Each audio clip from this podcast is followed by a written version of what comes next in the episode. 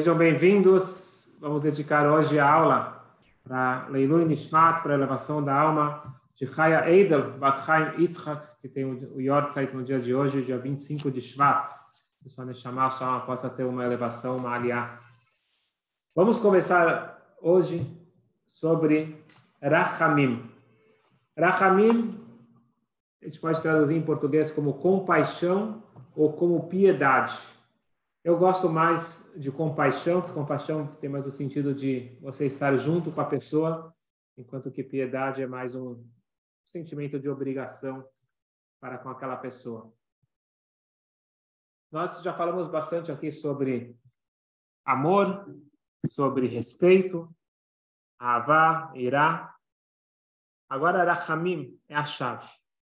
Nós vamos hoje, se Deus quiser, finalizar esse módulo Hoje nós estamos falando das emoções, da, das três emoções que estão muito interligadas. Seria o amor, o respeito, e agora vai entrar o rahamim, a compaixão.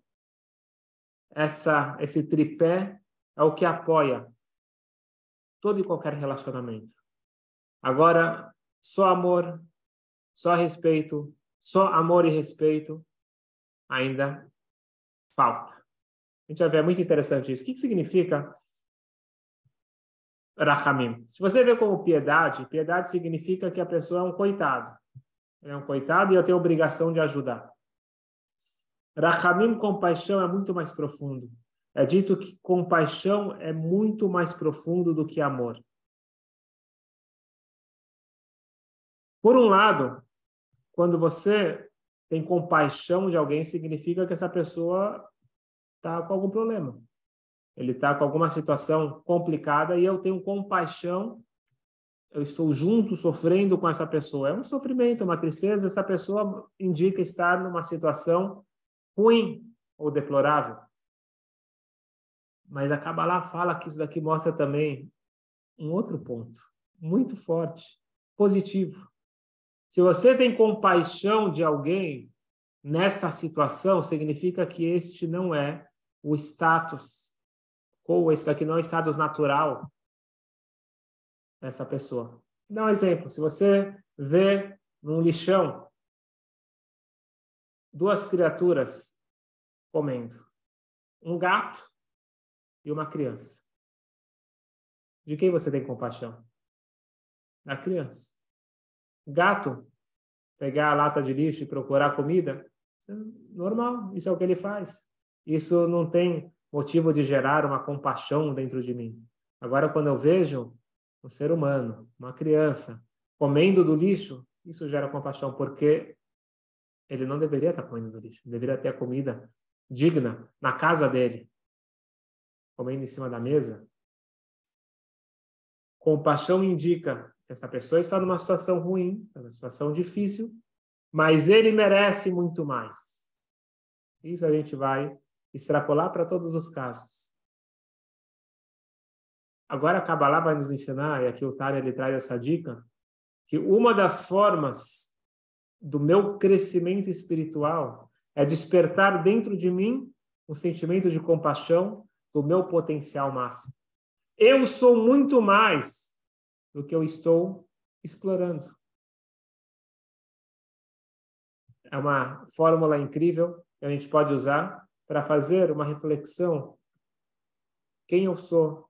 Quem eu posso ser? Qual é o meu potencial? Será que eu estou aproveitando o máximo do potencial ou estou vivendo numa marcha mais baixa? Eu me conto de uma uma senhora que pela primeira vez ela comprou um, um carro e ela aprendeu a dirigir e ela começa a dirigir. Ela comprou Baruch Hashem, ela tinha condições, comprou um carro muito bom, só que ela não conseguia passar de 40 km por hora. Ela chegou, como pode ser? Eu comprei um Mercedes e ele não passa de 40 km por hora, vocês me enganaram? Minha senhora, tá, foi testado, está tudo certo. Foram verificar, era ainda, né? Essa história aconteceu ainda antes dos carros automáticos. E ela foi lá e colocou marcha 1, marcha 2, e continuou acelerando, acelerando, acelerando e nada. E aí o vendedor falou, calma aí, Coloca agora, engata a marcha 3, 4, 5. Mas na autoescola eu não aprendi. Na autoescola eu só aprendi a marcha 1 e a marcha 2. Muitas vezes na vida a gente fica na marcha 1 ou nem na marcha 1, enquanto que nós temos inúmeras marchas, nós temos um potencial incrível e a gente fica muito estagnado na nossa zona de conforto, talvez a gente não sabe sair disso. Vem a Kabbalah e nos diz que de vez em quando você precisa de Erachamim. Hoje nós vamos aprender como a compaixão ela resgata o amor. Estão prontos? Vamos lá. Aqui a gente está falando especificamente de uma relação com a nossa origem, com o nosso Criador, mas depois a gente vai poder extrapolar isso também para as relações intrapessoais. Nós temos um casamento cósmico, onde Deus é o noivo, Deus é o marido. E às vezes nós esquecemos dessa conexão, nós não valorizamos esse casamento incrível que nós temos. Nesse momento vem o Tani e diz: desperte a piedade. Piedade de quem? Piedade de mim mesmo do meu potencial máximo, da minha alma. Eu tenho que parar e refletir. Eu poderia estar fazendo muito mais. Todo dia de manhã nós falamos Elokai, Neshama, Shenatat, Abite, Orahi, Hashem. A alma que você colocou dentro de mim, ela é pura. Ela é maravilhosa. Eu tenho uma essência incrível. Todos nós temos.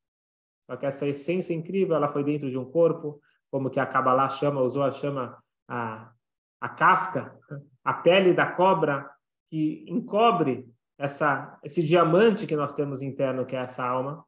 E não só que essa alma foi parar dentro de um corpo que encobre a alma, foi parar também dentro de um mundo confuso. Nós vivemos num mundo com valores invertidos, como que é chamado na Kabbalah, e a, a, o Talmud ele traz o nome, mas a Kabbalah explica melhor, o conceito de alma de Shikra, o mundo falso, onde que pessoas que não deveriam ser exemplo que não são exemplo e não deveriam ser consideradas autoridades, são autoridades, e pessoas realmente elevadas não recebem o prestígio. Temos uma inversão de valores e cada vez mais. E fica difícil para essa alma poder se expressar. Essa alma ela se expressa, ela grita de uma voz silenciosa, aquele sentimento de frustração, de culpa, de ansiedade, tudo isso daqui são formas da alma se expressar. Eu não estou no meu no meu desempenho perfeito. Eu estou aqui batendo cabeça, eu estou aqui buscando prazeres imediatos, enquanto eu tenho uma missão. Eu sou uma pessoa que veio aqui para esse mundo com uma missão enorme. Imagina que você manda um, um embaixador para um, um, um outro país, para uma reunião importantíssima. Em vez dele ir para a reunião, ele vai para a praia. Para ele é legal naquele momento ir para a praia, só que ele tem uma missão nobre e o país inteiro depende daquela missão, mas não, agora, agora relax. Nós temos que parar de perder o foco. Significa que nós precisamos ter compaixão do nosso potencial máximo, da nossa alma e resgatar essa essência. Isso é número um. Número dois, nós não somos pessoas físicas, nós somos pessoas jurídicas, nós não somos CPF, somos CNPJ. Nós representamos a chama aqui no mundo. Portanto, na hora, voltando, por exemplo, do embaixador, se o embaixador de um país ele fala algo indevido, não é ele uma pessoa que fala algo indevido, ele está representando o país que ele veio representar. Nós também estamos aqui representando o Criador. Nós somos todos embaixadores de Hashem aqui nesse mundo. Então, nossas ações, positivas ou negativas, estão refletindo e trazendo o Criador para aquele local. E por isso que o, o Tânia, ele pega uma forma pesada, que na hora que eu estou fazendo uma coisa indevida, eu estou pegando Deus junto comigo e colocando no, no, no lixo. Eu estou pegando a cabeça do rei e colocando dentro de um lugar indevido. Porque eu não só represento, eu atraio, eu sou a personificação de Hashem aqui no mundo. A melhor forma de você enxergar Deus no mundo é você olhar para a pessoa ao seu lado. Nós todos somos a melhor representação de Hashem aqui nesse mundo. Nós temos o poder de criar igual o Criador, de, de formar coisas novas, ideias. Nós temos o poder de escolher. Os outros seres não têm esse poder de escolha. Nós somos a personificação de Hashem aqui nesse mundo. Tomando cuidado, nós não somos Deus, nós somos pessoas, mas nós somos pessoas que representamos a força máxima divina aqui nesse mundo. Podemos usar para o bem, ou Deus nos livre, pegar essa força atômica e colocar no lugar errado. Então, na hora que nós temos que ter compaixão, não é só compaixão de nós mesmos, temos que ter compaixão de Hashem estar no exílio. É dito que não só que nós estamos no exílio, Deus está no exílio junto conosco. E aqui eu quero só dar um gostinho, como que a Kabbalah explica as aparentes historinhas da Torá. Nós sabemos que a Torá não são historinhas, é muito profundo. Óbvio que aconteceu tudo no literal, mas a Torá é muito mais profundo do que as historinhas. Não sei se vocês lembram, quando o patriarca Jacob, o terceiro patriarca, ele foi procurar uma esposa, ele foi para para para Haran, por, orientação da sua mãe, ele encontra Rachel, que foi no futuro a sua esposa.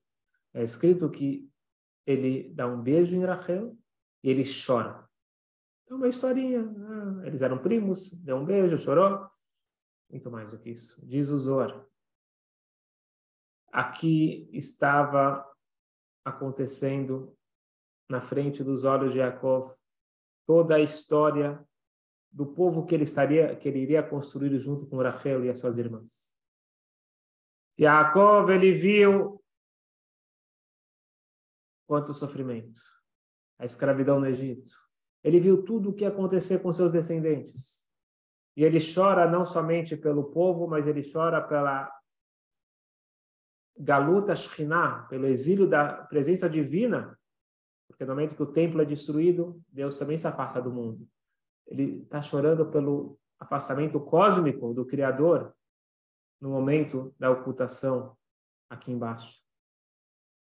E esse choro não é um choro simplesmente para chorar. Às vezes você chora para aliviar, está com uma dor muito pesada. Existe um choro aqui, onde que ele está vendo o problema, identificando o problema, ele estava também querendo consertar, querendo trazer uma reparação. A gente sabe que o verdadeiro choro é aquele choro que te motiva a mudar. Se alguém fez uma bobagem, ele fica chorando só pensando no passado, isso não é muito produtivo. Ele tem que chorar pelo passado e enxergar, enxugar as lágrimas, arregaçar as mangas e partir para construir um presente, um futuro melhor. E o choro dele era para despertar a piedade, para que possamos sair. Teve a saída depois do exílio do Egito, que se Deus quiser vai ter também a saída desse exílio onde nós vamos construir o terceiro templo, que seja em breve, amém. Mas, de qualquer forma, Jacob ele é aquele que conserta.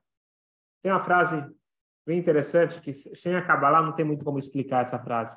Está escrito no Isaías, Eshayal, está escrito Jacob Asher Padait Abraham, que Jacob, o terceiro patriarca, ele é aquele que resgata Abraham.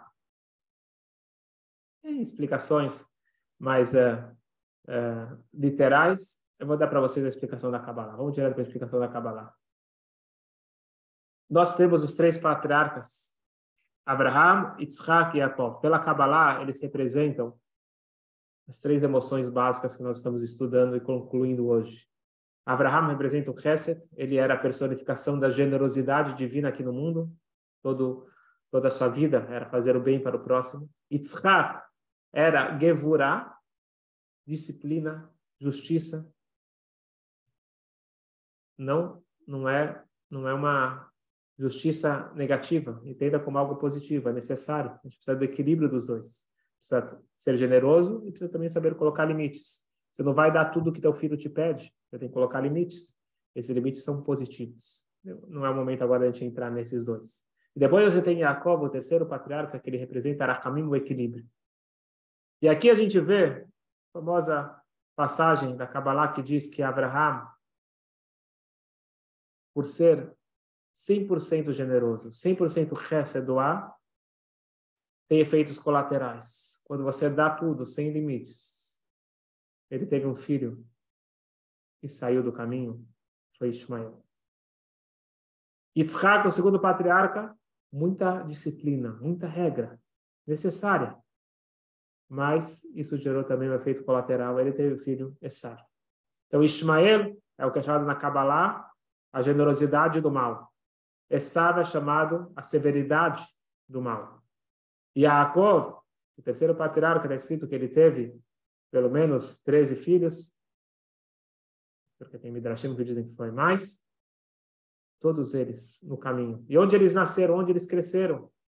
Não no lugar protegido, como cresceu cresceu os filhos de Abraão e Isaac, eles cresceram em Haran, um lugar com uma moral muito baixa, um lugar espiritualmente muito baixo, mas ele conseguiu construir. Por que diz a Kabbalah? Porque ele era de Rachamim, compaixão. Compaixão é muito mais profundo e é o equilíbrio entre amor e disciplina. Vamos colocar um exemplo simples.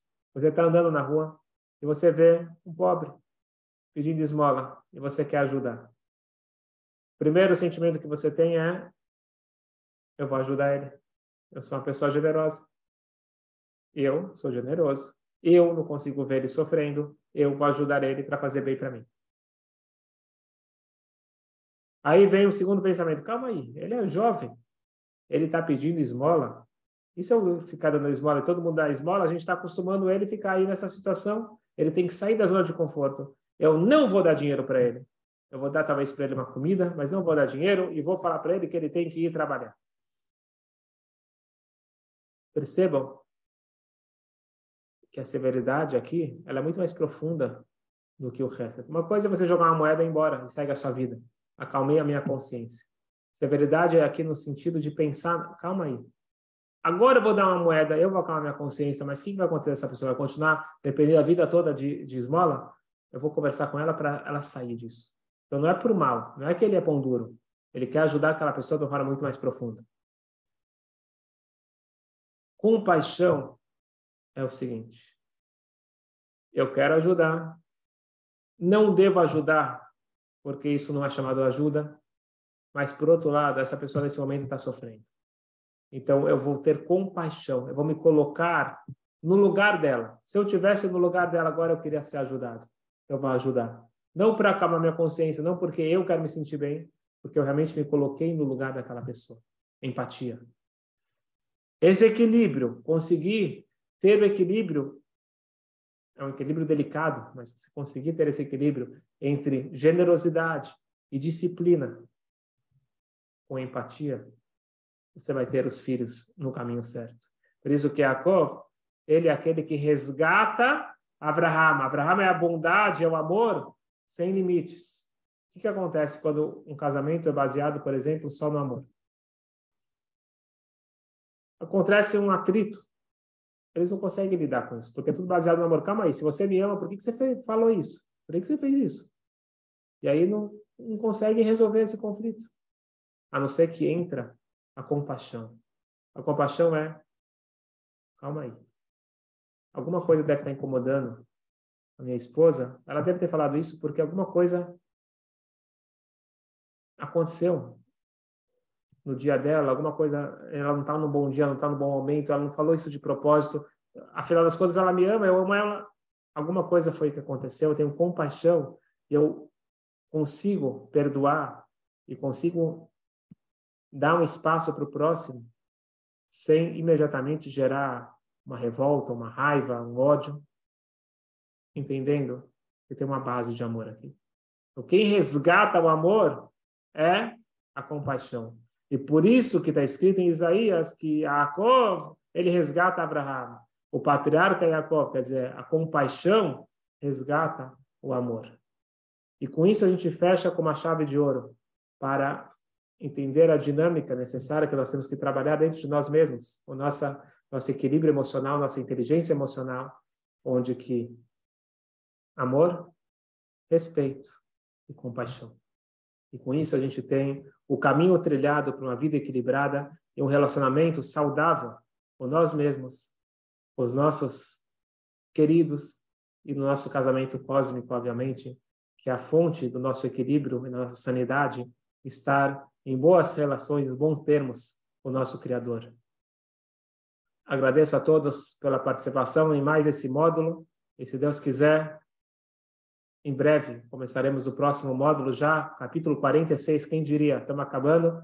Acredito que já vai ser o último módulo de, dessa dessa parte do Tânia, 52 capítulos, e que nós possamos termos muito equilíbrio, muita saúde, muita alegria, só brachot reveladas para todos nós, e até breve, se Deus quiser. Shabbat Shalom.